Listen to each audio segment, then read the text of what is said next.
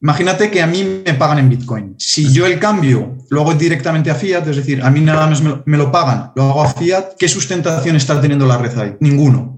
Sin embargo, si yo ese Bitcoin lo utilizo para comprar a un ganadero, le compro leche de cabra y tres pollos. A eso es a lo que yo llamo economía circular, que ese Bitcoin está siendo utilizado dentro de la red, pero no como compra y venta por fiat, sino como realmente un medio de pago. Cómo podemos utilizar, que ya verás que las herramientas todavía no llegan a ser tan circulares, pero sí que, sí que hay muchos foros, y de hecho vamos a hablar de, una iniciativa muy famosa en Texas, en la que la carne que se compra a ganadero directamente se paga con Bitcoin y esos Bitcoins son...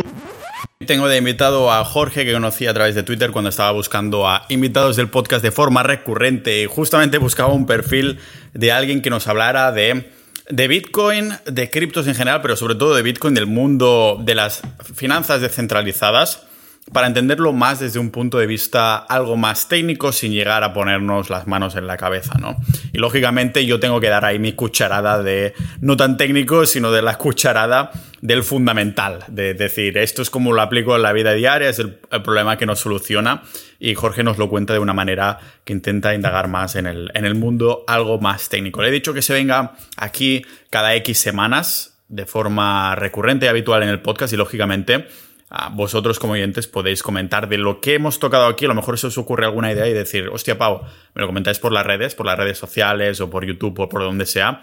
Ah, dile que venga a hablar de esto y profundizáis un poquito más en el tema utilizando un lenguaje de ninja de la vida, ¿no? Sin utilizar demasiados acrónimos y todas estas cosas, porque al fin y al cabo, este no es un podcast de Bitcoin, este no es un podcast de salud, este no es un podcast de negocios o solo de desarrollo personal, sino que es mezclado, de ninjas de la vida, multipotenciales, ah, que al fin y al cabo es quien somos dentro de la comunidad en sociedad.ninja, a quien agradezco ah, que pueda seguir haciendo estos episodios porque así se paga mi tiempo a través de sociedad.ninja. Así que si quieres apoyar el podcast y no solo esto, sino formar parte de una comunidad que nos interesa Bitcoin, altcoins, DeFi y no solo esto, sino también episodios exclusivos y hablamos, además también tenemos boletines, hablamos de montones de otras cosas, historias, conspiraciones, de ah, el evento mundial que ha sucedido, de, al fin y al cabo, es verdad que estoy en la categoría de desarrollo personal, pero por eso es ninja de la vida, ¿no? Porque intenta ser un poquito,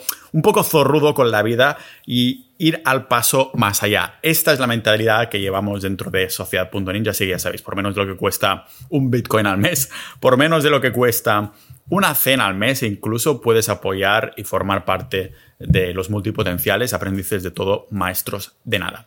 Así que sin haceros esperar más, vamos a hablar de la economía circular, exactamente qué es esto y por qué es importante que quizás plantees no solo hacer hodl de Bitcoin como hago yo, sino de vez en cuando ir pagando en esta moneda, en, esta, en este dinero de ver verdad. Y lo voy a hacer aquí con Jorge en este podcast multipotencial de Pau Ninja.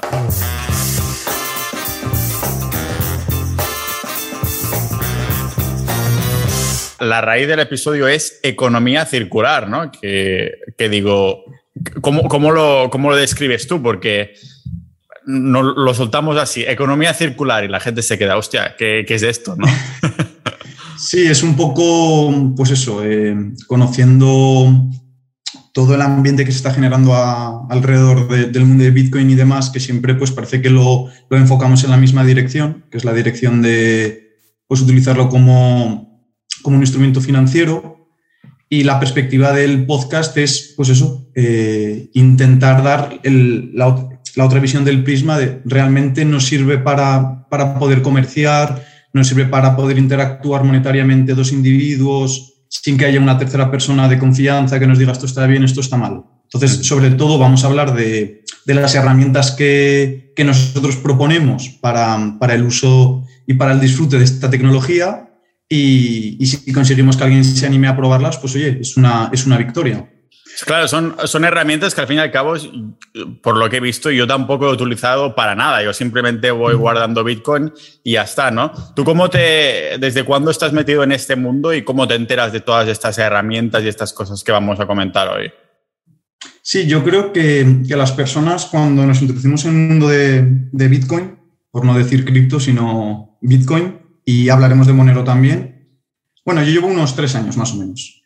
eh, siempre entramos más o menos por, por el titular de, de, los medios, ¿no?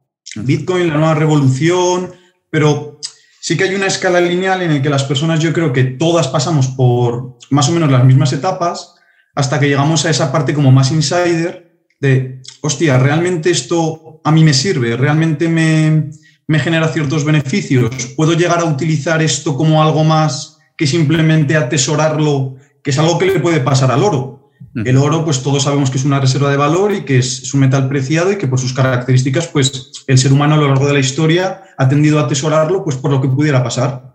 Claro, ¿quién comercia a día de hoy con oro? ¿Existe esa posibilidad de ir a, a, un supermercado o incluso persona a persona? Vamos, yo lo vería muy raro. Pues Bitcoin nos abre esa puerta a, ¿puedo comprar yo? ¿Puedo hacer la compra? ¿Puedo echar gasolina y pagar directamente con Bitcoin? Pues hoy vamos a ver que efectivamente se puede. Obviamente, este, este uso todavía está un poco en pues, etapas como muy verdes, en las que, pues eso, el, el individuo que quiere comprar tiene que dar un poquito más de sí para poder llegar a comprar mediante Bitcoin o Monero, que si lo hiciera con, con, dinero, yo voy directamente a la tienda, pongo la tarjeta de crédito incluso y yo me olvido. Entonces ya veremos que todavía las herramientas pues queda mucho desarrollo y obviamente hay muchas personas dentro de, del ecosistema que están trabajando para que esto, para que esto sea viable. Si no veamos el caso de, de, la Lightning, ¿no? La Lightning, pues lo que promueve pues, es un uso más, digamos, dinámico, porque claro, la red al fin y al cabo funciona por incentivos. De, si todos definamos, definamos así muy rápidamente para los que sean más novatos qué es la Lightning Network. Vale, voy a intentar no molestar a las personas que sean más técnicas y puedan llegar a decir, bueno, vaya definicionado. Vale, pues Bitcoin, tal y como está creado, eh, es una red que es lenta. Lenta en comparación, pues, como podría ser utilizar la red de Visa o, o el sistema SWIFT. Entonces, se propone una solución que se llama de capa 2. Bitcoin vendría a ser la capa en la que se sustenta eh, la Lightning y Lightning lo que permite es hacer ciertos micropagos que tampoco dependan de terceros. Esto también lo podemos coger un poquito con pinzas que tengan eh, fees muy, muy baratos, es decir, que el coste sea muy barato y que sea instantáneo. Que tú puedas ir, coger tu móvil, tu wallet de Lightning, pagarlo y que en un segundo ya esté pagado. Uh -huh. Pero vamos, ya te digo que esto habría que cogerlo con pinzas y que hay detractores y hay personas que lo apoyan a muerte. Yo creo que nunca hay que ponerse en los extremos, que siempre hay que analizar las cosas objetivamente y decir, oye, ¿cuáles son las ventajas y cuáles son las desventajas? Una pregunta que tengo, uh, cuando vas a pagar por ejemplo, con Bitcoin de forma normal, o sea, sin Lightning, voy a enviarte Bitcoin. Cuando dicen lento se refieren a que la confirmación puede tardar lo suyo dependiendo de, de tal, ¿no? Pero igualmente verías en tu, tú como, si yo te mando Bitcoin, tú casi al instante como que verías que estás pendiente de confirmarte que se ha recibido esta cantidad de Bitcoin, ¿no? Al fin y al cabo. O sea que es lenta la confirmación, pero que se acaba de confirmar, pero Uh, realmente esto falla en algún momento, en algún momento dices, hostia, salía que iba a confirmarse, pero el cabrón no, no, se ha confirmado. A ver, como hay un juego de incentivos, eh, Bitcoin lo que propone es que tú mediante las fees, porque tú puedes elegir de forma dinámica cuáles son esas fees que pagas, claro, eh, si tú quieres hacer un pago de 10 euros y te van a cobrar 2 euros de fees para que te entre instantánea dentro del siguiente bloque confirmado, no te va a merecer la pena. Ya digo que esto depende de, de ese juego de incentivos en el que cuánto estás tú dispuesto a pagar para que se confirme en el momento en el que tú haces la transacción. Hay una herramienta muy interesante que permite ver la mempool. La mempool sería ese espacio sideral en el que las transacciones todavía no están confirmadas y se van poniendo por orden de fees. De hecho, hay, hay una, una gráfica que, que, compara la mempool con, con, autobuses y dentro hay personitas que se ve, no sé si la has visto alguna vez. Sí, me suena la, la, analogía con los autobuses, pero me parece que no he visto la gráfica. Te lo puedo pasar si quieres y vale. verás ahí todas, pues la de Litecoin, la de BCH, la de Monero y se va viendo cómo van entrando. Mm. Entonces, ¿es lenta o es rápida? Bueno, si en ese momento hay mucha demanda de transacciones, puede ser que te tarde minutos. Claro, para realizar un pago en una cafetería. No puedes puede... estar esperando ahí minutos porque si no la señora de detrás se, se cabrea. Pero lo que me refiero es que, claro, en esa cafetería verán que sí, que está pendiente de confirmación un pago, pero este pago no tiende a fallar igualmente, ¿no? O sea, no. O podría ser que sí. A ver, a ver, si se diera una situación en la que muchas transacciones están entrando porque hay mucha demanda, si la tuya por fin no entra, se podría quedar en la mempula y indefinidamente. Bueno, Claro, eh, obviamente esto no sucede y hay muchas veces que, tú ves los bloques de Bitcoin, incluso algunos bloques se firman vacíos, porque no hay transacciones. También es verdad que la, que la Lightning ha quitado mucho peso a esta parte de transacciones dentro de, lo que es Bitcoin. Hace poco vimos transacciones que, pues que creo que eran cientos de millones de dólares vía Bitcoin, que tenían comisiones de 20, 30 dólares que se habían hecho en los 10 minutos del bloque. Sí. Claro. Eh, y una también que, era, me parece que era el año pasado, que alguien mandó no sé cuántos millones por, creo que era un dólar y poco, imagínate. Claro, es que ahí está el juego de...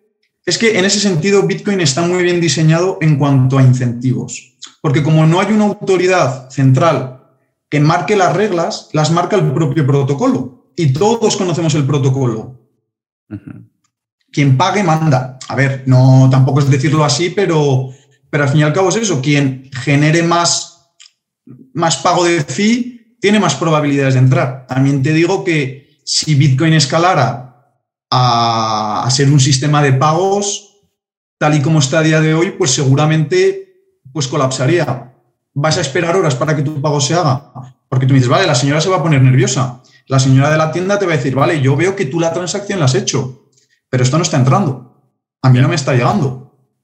Eso puede generar problemas. Es como cuando vas a hacer un pago online con la tarjeta y tienes que aceptarla en el móvil y te sale ahí confirmándose. Igualmente, a veces sucede, ¿no? Por lo que sea que pase.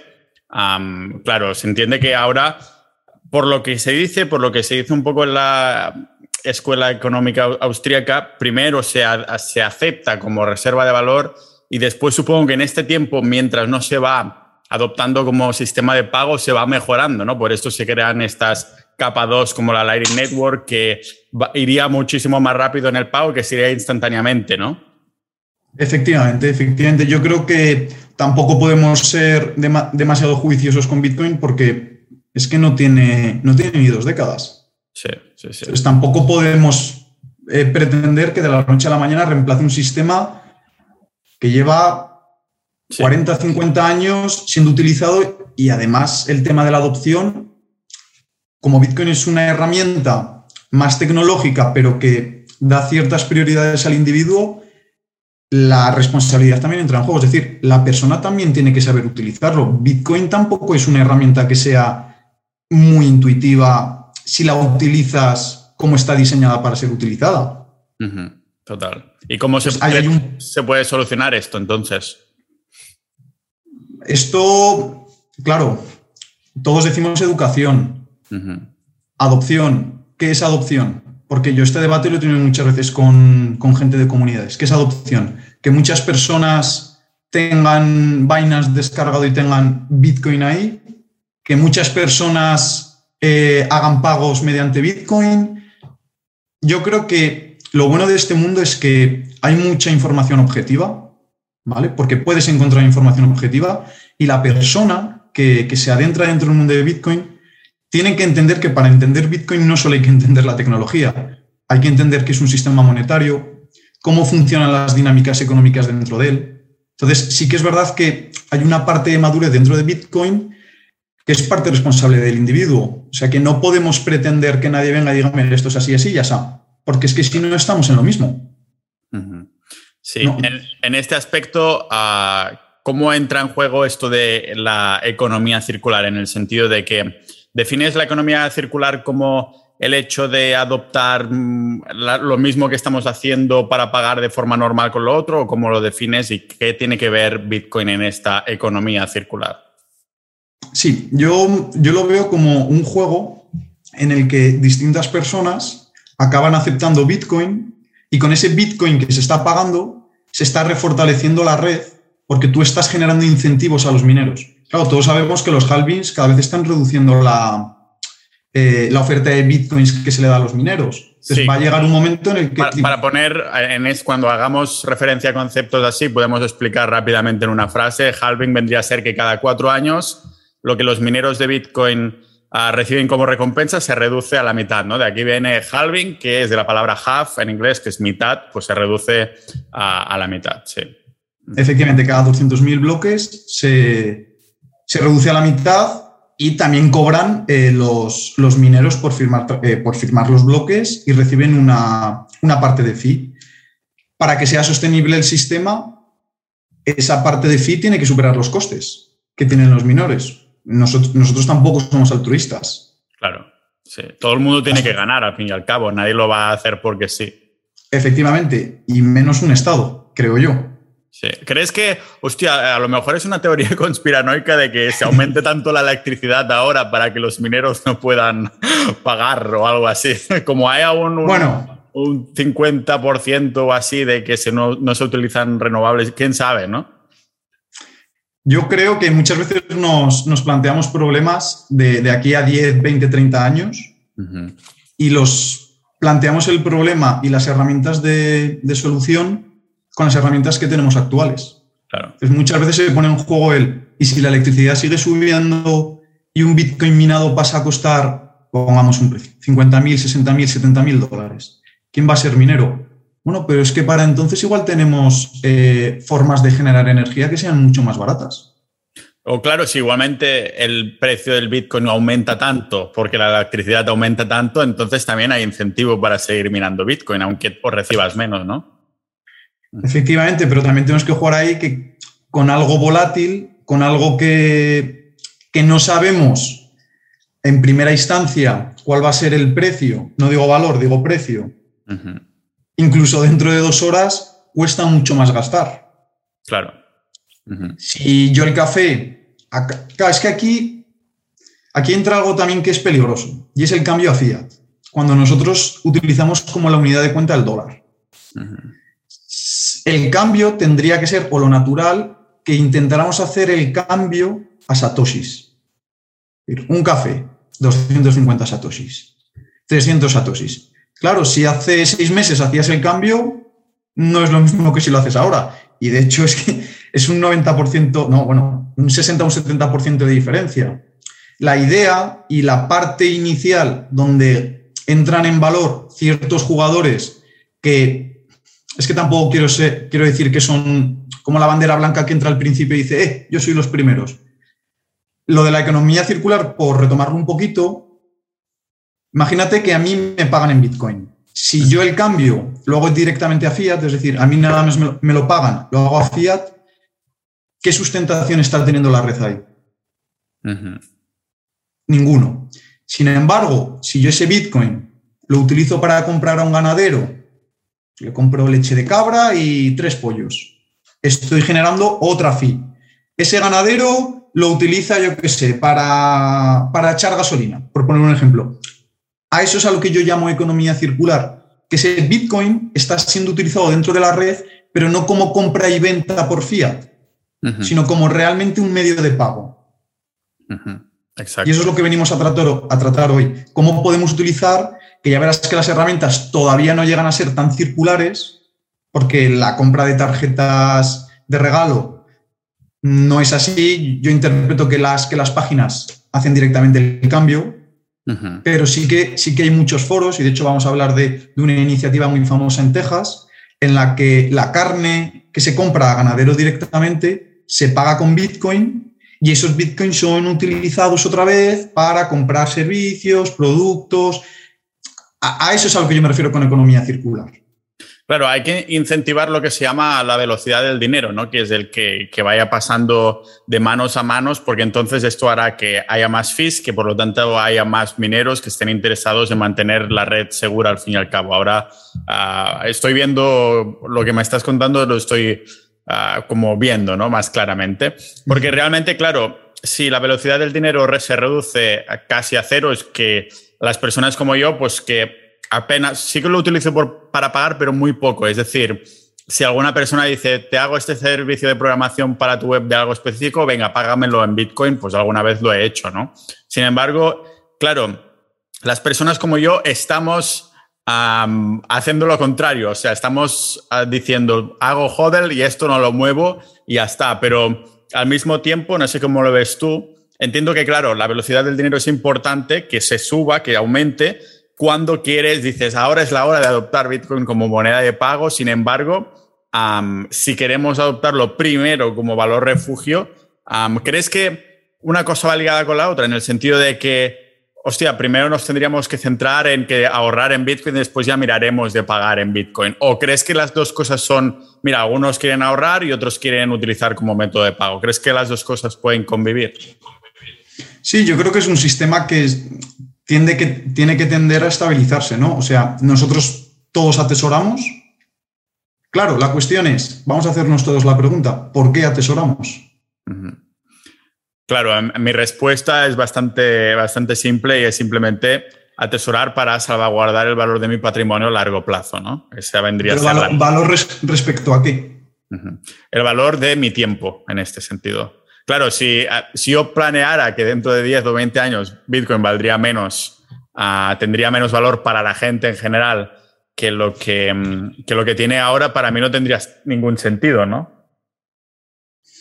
Sí, pero claro, tú ahí estás, muchos estamos asumiendo que el, precio de Bitcoin tiende a ser creciente y que en algún momento pues me va a merecer la pena, yo qué sé, venderlo. ¿Hacer el qué exactamente? O pagar con él, sí. O sea, si a mí me dicen, mira, ¿quieres comprar la casa de tus sueños con Bitcoin? Pues lo haces. Ah, pues no tengo por qué convertirlo en fiat, ¿no? O sea, pero entiendo que el cambio mental es del valor fiat de Bitcoin, o sea, del precio fiat de Bitcoin a su valor como tal.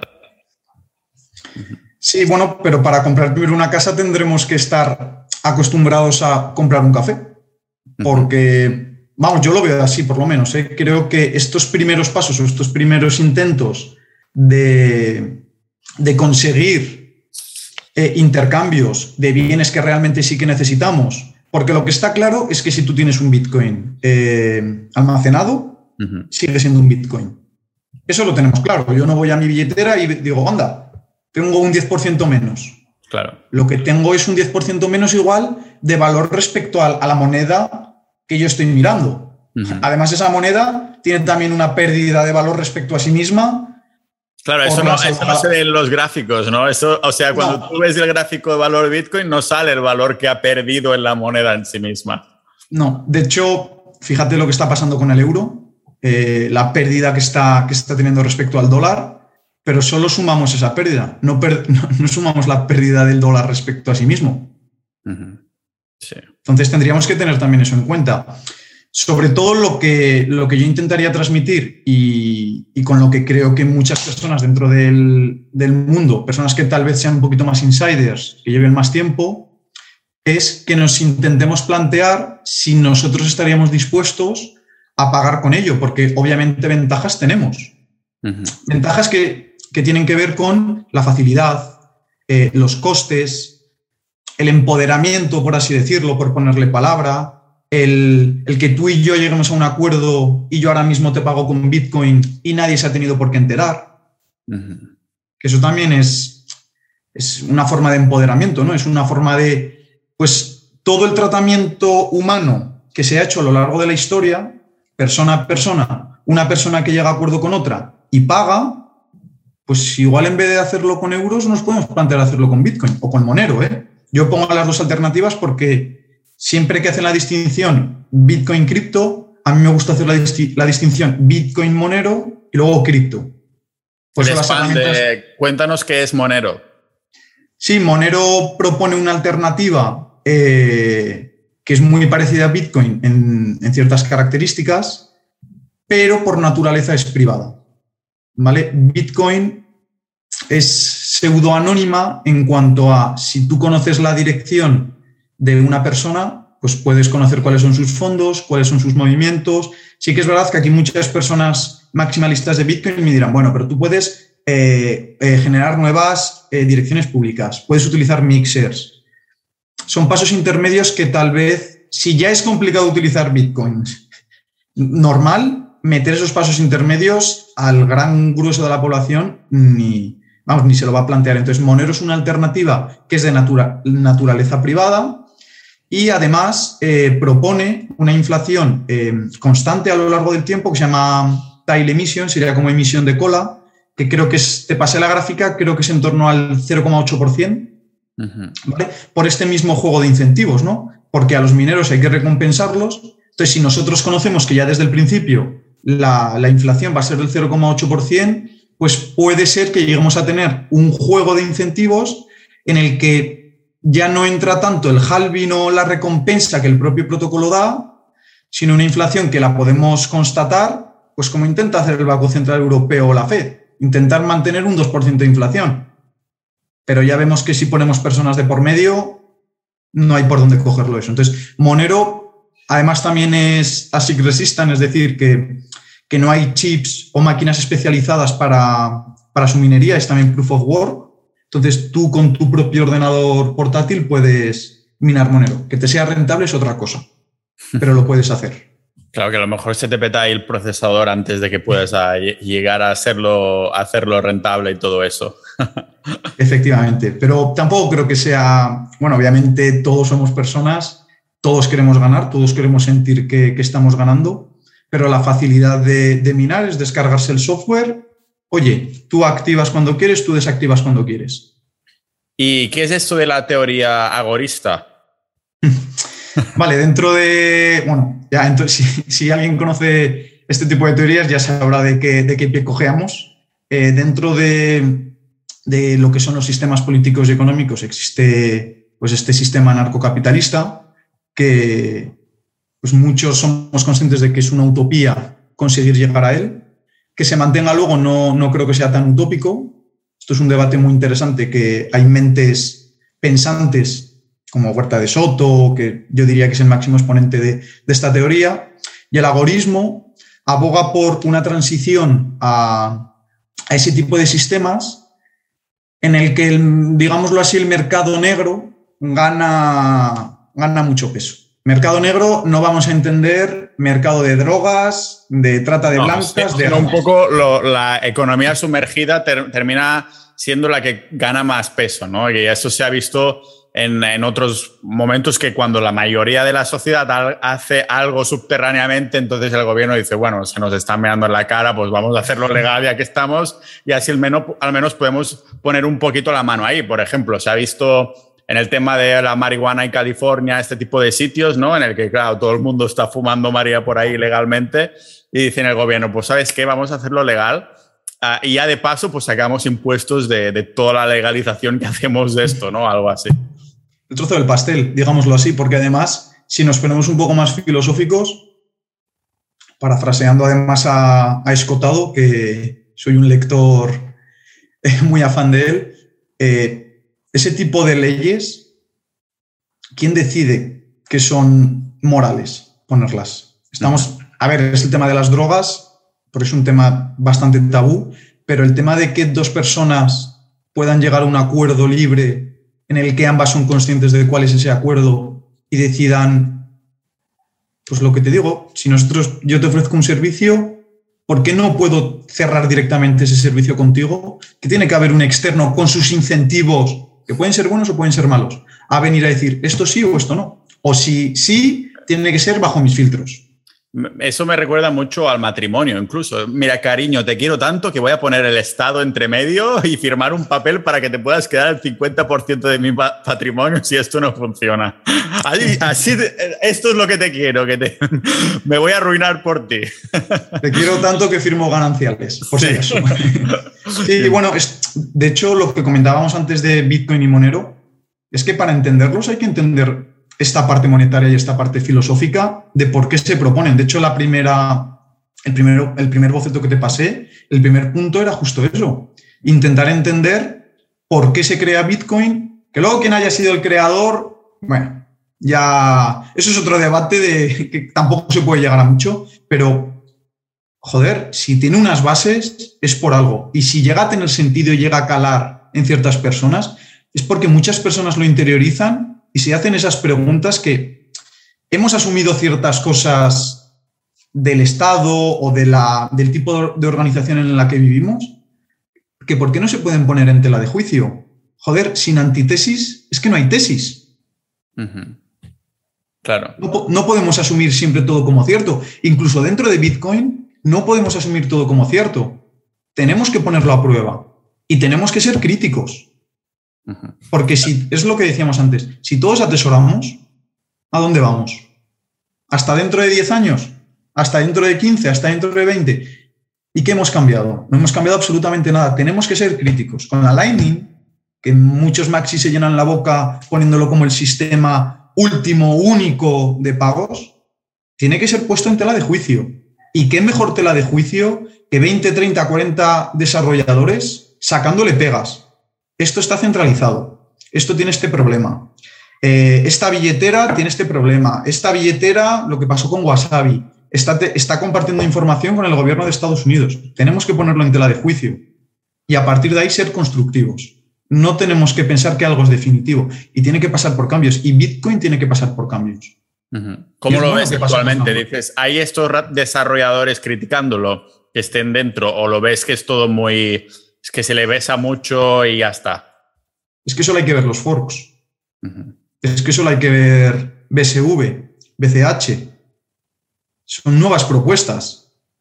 Nuevas propuestas que desde un punto de vista filosófico con el tema de, del señor este de Cray, el tío que dice que, bueno, si conoces esa historia, el tío que dice que es el fundador de Bitcoin, pero que, Se fue, se fue el, Notas dice que es el fundador de, de Bitcoin y que yo ya lo he dicho alguna vez en el podcast, digo, mira, es muy fácil demostrar que has creado Bitcoin. Ese millón de Bitcoin que hay ahí, mueve un, dices, mañana voy a mover un Bitcoin, todo el mundo atento a esa billetera y sabréis que soy el fundador de Bitcoin. Y lo haces y demuestras y pones un mensaje en la blockchain diciendo, sí, soy yo, lo dije ayer que pondría, pero no lo, no lo he podido hacer. Entonces, es que...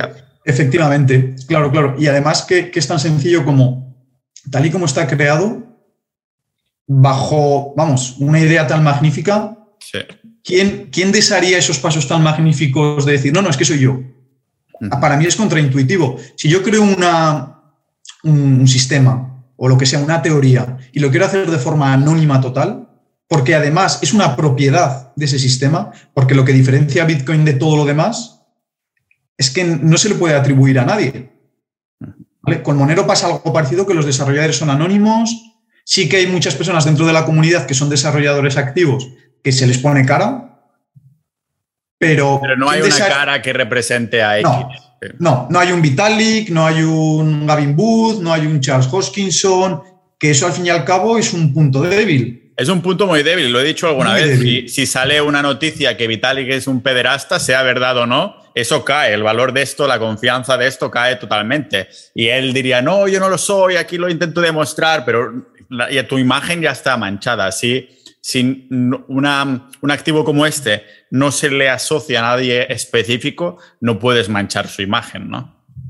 Efectivamente. Por eso mismo a mí se me hace tan contraintuitivo que después de haber recorrido ese camino se vuelva hacia atrás diciendo, no, no, es que soy yo. Pues es que ya está rompiendo una regla del propio protocolo que es súper importante, que no podamos atribuir a una persona o a un grupo de personas porque, vamos, tiene pinta de que es más bien un grupo de personas porque tan bien diseñado. Ya. Sería, sería raro que fuera una sola persona, pero nunca se sabe, ¿no? Hay mentes muy brillantes, a lo mejor, bueno, quién sabe, lo vamos a dejar a la pura especulación. Claro, la idea de Bitcoin es poder mantener este pseudoanonimato moviéndonos por ahí. Yo en el, en el podcast he hecho algún episodio hablando de KIC, sin KIC, KIC básicamente significa dando tus datos, que es lo que hace todo el mundo comprando Bitcoin, entre comillas, porque lo dejan en estas plataformas como son Kraken, Coinbase, Binance y todo lo demás. Y hay muy, muy pocas personas que, que, compren sin KIC, que sería de forma totalmente anónima, que es como si yo te hago un pago a ti y no hay rastro de estos fondos al final. O sea, hay un rastro, pero realmente no se puede asociar a ti como persona y yo siempre que he podido con mis amigos y familiares, pues he predicado, mira, hay estos cajeros que no te piden nada, ah, ponte la mascarilla en esta época si hay cámaras por ahí, por si acaso, ah, pero al fin y al cabo, claro, la mayoría de personas no saben cómo hacerlo, ¿no? O sea, ¿cómo nos podemos mover por estos ecosistemas a no levantando sospechas, no necesariamente porque estemos haciendo nada malo, sino simplemente porque tenemos nuestro derecho a no ser reconocidos si no queremos, ¿no? Al fin y al cabo. Efectivamente, de hecho, si esta herramienta es tan potente es porque nos abre la posibilidad de hacerlo así. Eh, dentro del, boceto te puse varias herramientas que me parecen eh, muy importantes y que además cada mes que pasa o cada, cada X tiempo van tomando una nueva cara y son cada vez más intuitivas. Y dentro vamos a ponerlos, solo un paréntesis, vamos a ponerlos en las notas del episodio porque me mandaste un texto con enlaces y herramientas muy, muy interesantes, así que lo vamos a, poner en las notas del episodio. Perfecto, pues dentro de esas herramientas eh, puse sobre todo DEX, que es lo que entendemos como un exchange descentralizado, que vendría a ser un Binance que justo no te pide eso, no te pide un correo, no te pide una dirección, no tienes que hacer eh, ese trámite de aceptar condiciones, términos, y la única interacción es mediante una billetera. Dentro de esos DEX que nos, que nos permiten movernos dentro de los ecosistemas, podemos hacer swaps. Los swaps vendría a ser pues, los cambios entre, por ejemplo, te puse de, de Monero a Bitcoin, de Bitcoin a Monero, que eso es muy interesante porque ya nos permiten trasladar valor de una cadena a otra y utilizar cada una en función de lo que nos necesitemos en ese momento. Luego, para el tema de las compras, tenemos, yo creo que la herramienta más famosa es BISC o Hold que son eh, compras P2P, que además el punto importante que tienen es que dentro de estas plataformas también hay algunas que hay que cogerlas con pinzas, ¿vale? Y es el tema de cómo se realiza ese cambio fiat eh, Bitcoin o Monero Bitcoin. Si la plataforma interactúa de forma activa dentro del cambio, también con pinzas. Porque ahí no estamos utilizando, a ver, yo no quiero decir lo que está bien y lo que está mal. Simplemente... ¿Cómo lo sabes para empezar que la plataforma está interactuando en este cambio? Pues ¿cómo, cómo, hace el cambio? Si es que es tan, tan, fácil como meterte en los documentos, o las que yo os he puesto, la mayoría son con swaps atómicos, que se llaman. Utilizan ciertas herramientas de, multifirma, en las que para poder confirmar eh, la transacción de, de la persona que quiere vender con la persona que quiere comprar, no requiere una verificación de ese agente externo y si requiere una verificación para dar un grado de seguridad, no está asociando las billeteras con ninguna persona. De hecho, BISC corre directamente sobre Tor, sobre la red Tor. Sí que es eh, verdad recordemos, recordemos lo que es la, red Tor. Sí, es eh, lo que vendría a ser el Internet privado. Tampoco es eso, pero es, una red de nodos que lo que, lo que intenta es de alguna forma esconder tu IP. Es decir, no, no vendría a ser una red totalmente descentralizada en cuanto a la conexión, porque tú te estás conectando a otros nodos. Hay otra red que es, bueno, más que red es un protocolo, es I2P. No sé si lo conoces. No, vale, pero. Vale. El protocolo I2P vendría a ser como el siguiente paso de privacidad. Pero Tor lo que hace es una conexión entre distintos nodos para enmascararte a ti. Es decir, yo desde mi ordenador me conecto a un nodo en Alemania, el de Alemania se conecta con el de Reino Unido y el de Reino Unido se conecta directamente con, con la otra persona o con el otro el otro servidor. claro. Entonces, BISC corre directamente sobre Tor y cuando tú te lo, descargas, va sobre Tor. Que pues, si quieres en otro podcast, pues podemos hablar de estas herramientas también muy interesantes relacionadas con la privacidad y con la seguridad. Sí, he visto en el navegador que estoy usando, que es Brave, ah, está, o sea, corre sobre Chromium, que es el, vendría a ser la base de Chrome y todo este rollo, pero si abres una ventana privada, no solo es incógnito como si lo haces en Chrome y tal, sino que te sale ahí que está Tor activado o algo así. Sí. De, hecho, hace poco en, Twitter, cuando pasó lo de Tornado, lo de Tornado Cash, no sé si te enteraste. No, ¿qué pasó? Eso vale, el, sí, nada, hace una semana y media, dos. Tornado Cash es un mixer de, Ethereum, que vendría a ser este programa que mezcla los Ethereums para que sea más difícil la trazabilidad.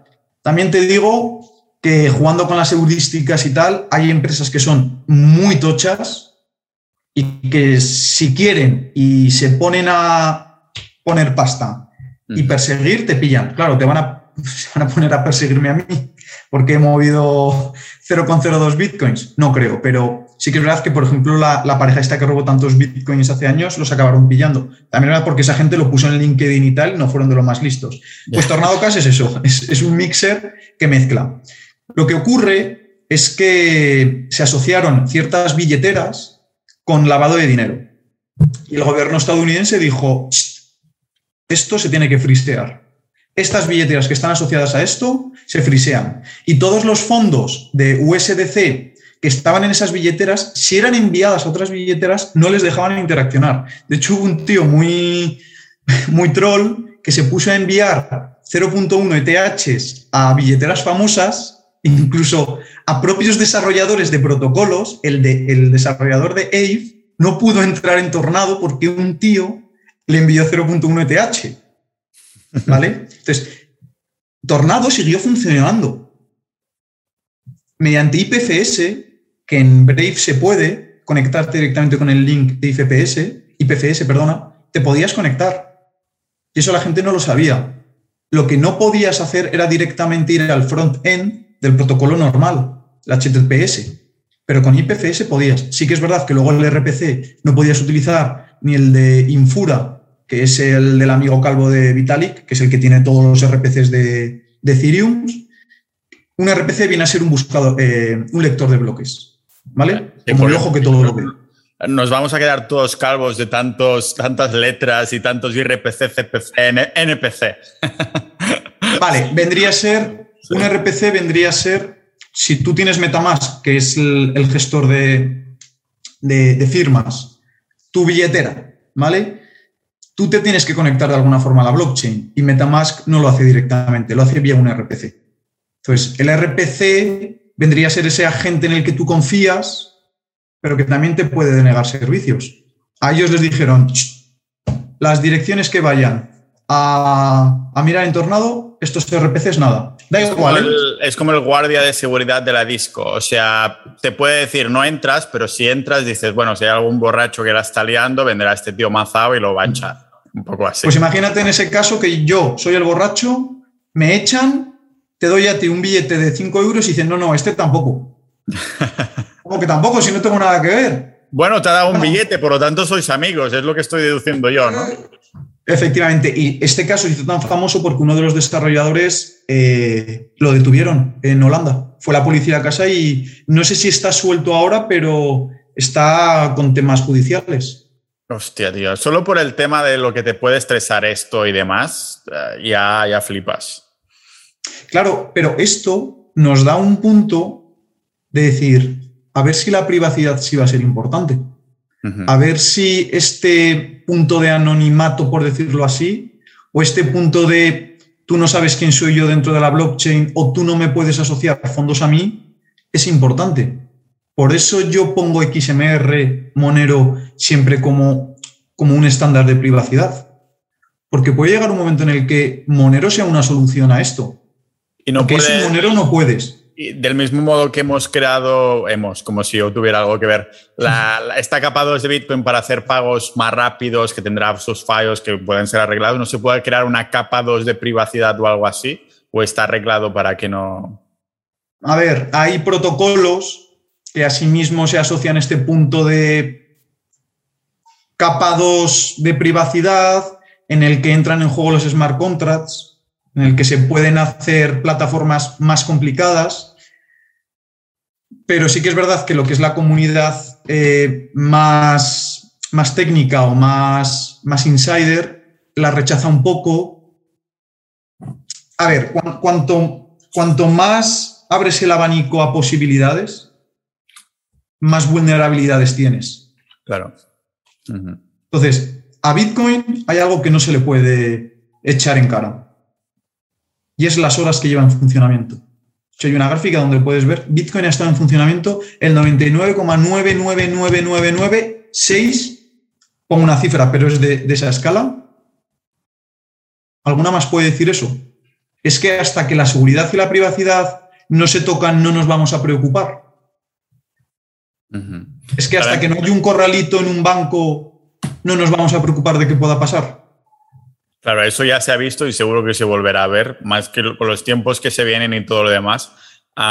entonces, ¿qué sugieres para el tema de, la compra de, criptos o más bien de, Bitcoin de forma correcta? ¿no? Algunos consejos de, de seguridad en este sentido es tan fácil como simplemente asegurarnos que sea como sea que lo compramos, que lo sacamos en cold wallets o no utilizáis exchange nunca más o sigue utilizando pero aseguraros de sacarlos de los exchange y ponerlos en vez de una plataforma como Coinbase, Kraken o Binance, aseguraros de ponerlo en una cold wallet o qué dirías tú en este sentido? Mm. Primero, que le echen un vistazo a las plataformas que hemos mirado. Segundo, que se animen a comprar directamente P2P, por ejemplo, con BISC. Y si no te animas... Sería, P2P sería, perdona, de persona a persona. Efectivamente, eh, BISC es un mercado en el que ofertantes, eh, pues eso, postean las ofertas y tú vas directamente a hacer eh, una contraoferta o puedes aceptar el precio. Si lo quieres hacer con cajero automático, que por ahora se puede, creo que en España el límite son los 1.000 euros o los 999 para que no te pidan KYC. También hay otras, otras técnicas que no sé hasta qué punto son, tampoco lo quiero decir legales o ilegales, que es, pues hay cajeros que sí que te piden un número de teléfono, que te envían un código como confirmación. Bueno, yo ahí ya dejo la imaginación de ese tipo de... Ya que estamos, vamos a hacer un call to action. Si queréis uh, números de teléfono irrastreables, vais a individuosoberano.com y hay unas tarjetitas muy guapas de, de SIM. Ya no, ya no tengo que decir más, ¿no? Hay, hay Nokias que son así, que no tienen conexión a Internet y que con una SIM funcionan perfectamente ya lo dejo ahí a la, imaginación de cada uno de cómo usar eso. Sí. Muy bien. Entonces, una vez has comprado así, que es comprar bien, eso sí que es comprar bien. Si tú luego quieres hacer traslados dentro de la red o decides, mucha gente lo que hace es hacer envíos mediante Litecoin porque las fees son muy baratas. ¿Vale? Pues hay gente que hace el swap, hace el envío y vuelve a hacer un swap. Hay veces que es más barato, hacer eso. Pero todas estas plataformas que nosotros hemos puesto son swaps que únicamente requieren de la billetera para poder conectarte a la aplicación. Entonces es perfecto, porque si ya has comprado bien, sigue haciendo las cosas bien. Leñez, si compras bien, no te lo envíes a Coinbase y en Coinbase te cojas una tarjeta de prepago de Bitcoin y luego compres con eso, estamos en las mismas. sí. ¿Vale? Y ya luego, si quieres, eh, podemos hablar del tema de gastarlo, cómo gastarlo, si, yo qué sé. Un ejemplo. Imagínate que a ti te gustan mucho las DeFi, ¿vale? Eres un degenerado y te metes en protocolos más degenerados que tú. Y estás consiguiendo, ya qué sé, has metido 500 euros, ya has ganado 50. Has aportado liquidez a una pool. Pues mira, yo estos 50 euros Oye, que me quiero comprar unas zapatillas y no me apetece sacarlo. Quiero directamente pagar con esto. Pues en las plataformas que hemos puesto como, como Bitrefill, como CoinCards, ahí puedes comprar directamente tarjetas regalo de, ya lo veréis, porque es que están prácticamente todas las grandes tiendas de España están. Está el Carrefour, está el Corte Inglés, está incluso Amazon, eh, el Hipercore. Tú compras directamente, te van a dar un, un QR tú firmas la transacción y te van a enviar un, eh, un codiguito y con eso puedes hacer la compra. O sea, a ver, ¿cómo estás comprando? O sea, con, Bitcoin puedes comprar las tarjetas, estas tarjetas de regalos ahí. O sea, ¿cuál es la moneda que estás utilizando para hacerlo? Claro, estás utilizando Bitcoin porque tú estás enviando Bitcoins. Antes te decía que estas grandes empresas, yo no sé cómo funcionan internamente. No sé si ese Bitcoin luego lo atesoran o hacen el cambio directamente a fiat. O si son intermediarios en los que ellos compran con fiat, tú les pagas con Bitcoin y luego la tarjeta te la envían a ti. Vendría a ser una capa de protección. Un mamá, dile a papá que no quiero ir al colegio hoy. Y mamá se lo dice a papá, ¿vale? Por así decirlo. Entonces, lo ideal sería, claro, poder ir tú al corte inglés directamente y pagar con Bitcoin y que el corte inglés se quedara ese Bitcoin. Eso a día de hoy, en España por lo menos no. Igual hay algún sitio como muy. que está muy adelantado en el que sí que puedes hacerlo, pero o yo no conozco esa plataforma o yo diría que no hay. En Estados Unidos sí. Ya, tío, en Estados Unidos luego pon, los links si quieres, es que puedes comprar de todo. O sea, cuando te digo de todo es ir a un fisioterapeuta y pagarle directamente el monero, ir a un psicólogo y pagarle el monero, eh, comprar carne directamente con Bitcoin. Y ahí eh. yo sí que estoy seguro de que lo atesoran. Está muy, muy adoptado ahí entonces, ¿tú crees? O sea, a nivel... Sí. sí, y yo te diría que en países como Alemania, Alemania, Suecia, te lo digo por los foros en los que me muevo, creo que esa mentalidad de economía circular está cogiendo mucho peso. Y sí que creo que, a ver, no, no te digo que sean millones de personas, pero sí que creo que hay, economía, hay una economía interna en la que ciertas personas llegan a acuerdos mediante Monero y Bitcoin. Sí, sí, vamos, es que te puedes meter en cualquier foro y verás que se promueve justo esto.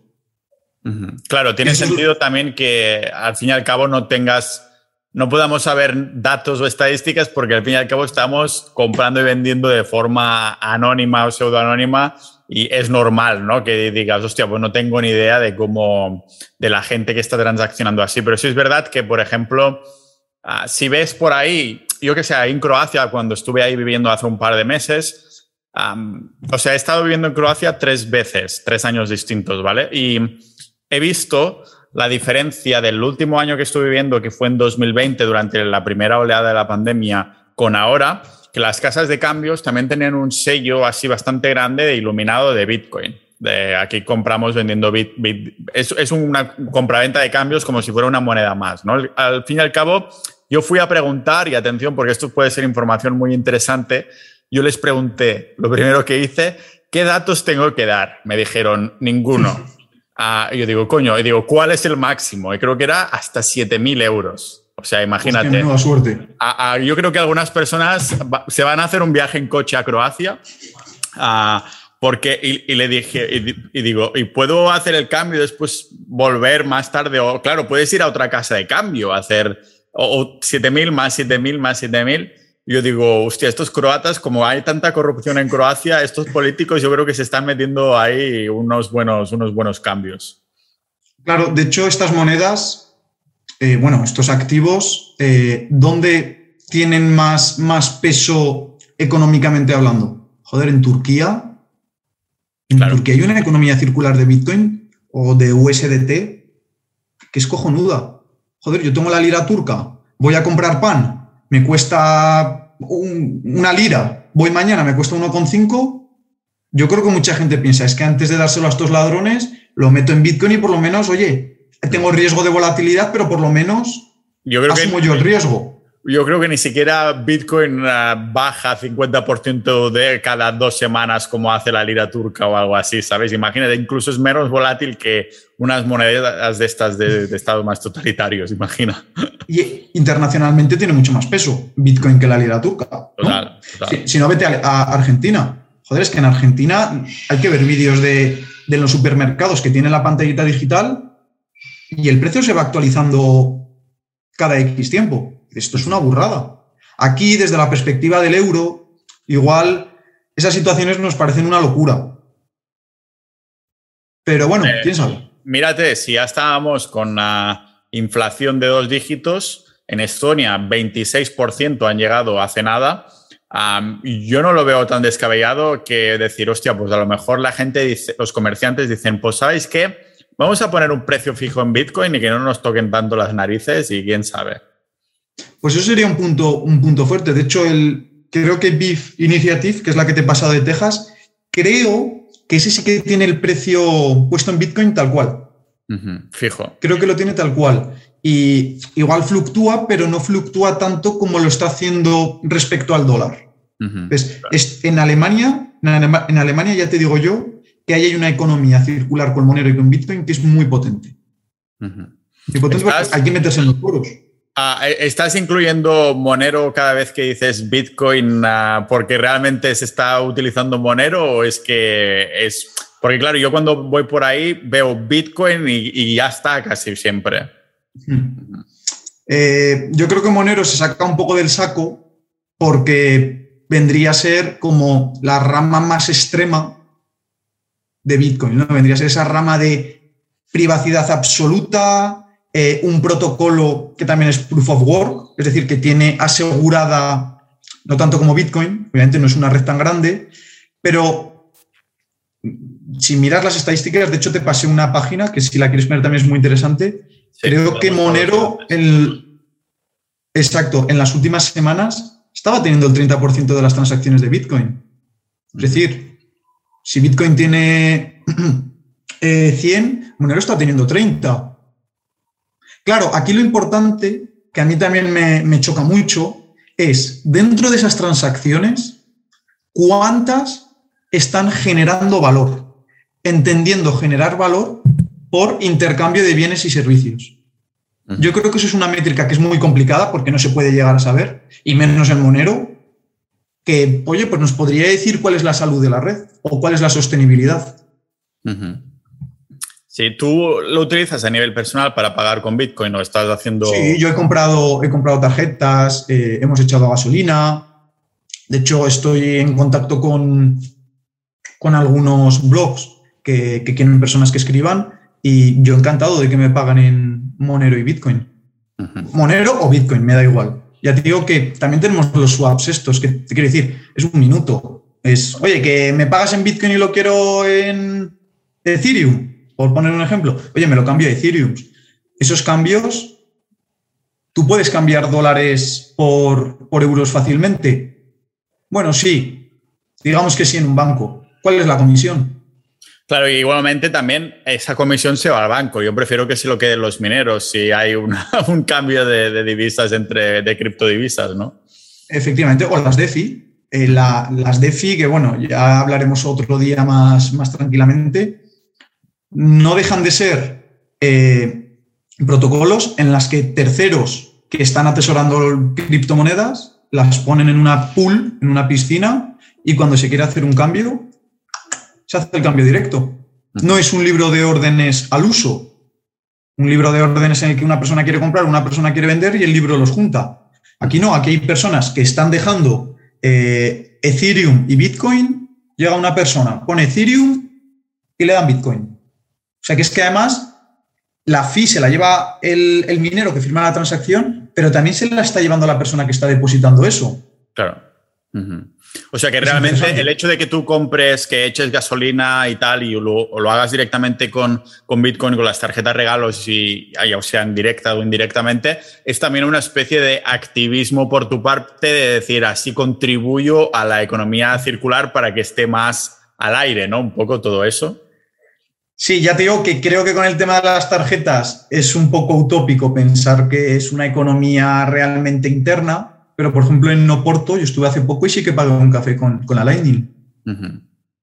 Y, oye, que la gente lo pruebe, que es bastante satisfactorio que se hecho. ¿Has pagado alguna vez con, con Bitcoin, con...? He hecho alguna, o sea, sí lo he hecho, pero no del palo que vas a la cafetería y haces, ¡pum!, pagado, sino que es más, hostia, pues ya te lo pago, ¿sabes? O sea, un poco más así no es, esa sensación de estar ahí físicamente en el lugar o el servicio donde estestás comprando el producto.